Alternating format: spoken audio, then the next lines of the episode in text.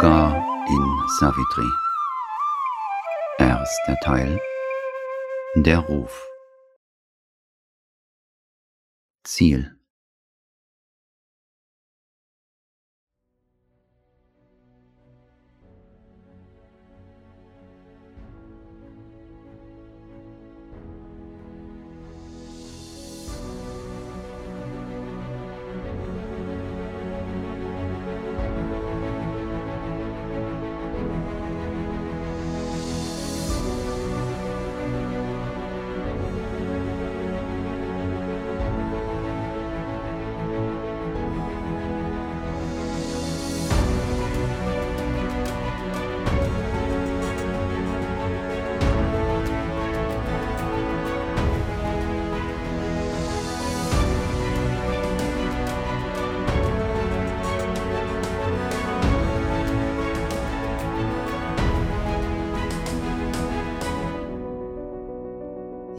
jedem ist sein schweres Ziel gegeben,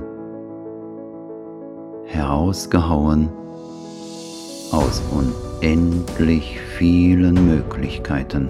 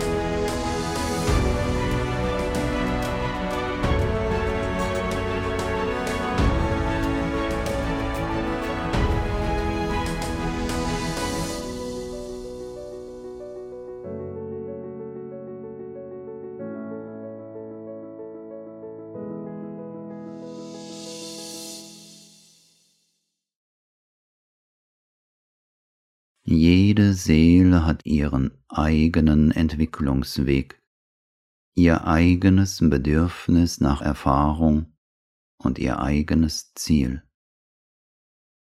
Das höchste Ziel aller Seelen ist, die göttliche Wirklichkeit zu verkörpern, aus der sie zu einem bestimmten Zweck hervorgegangen sind. Und diese Manifestation ist nicht von einheitlicher Art.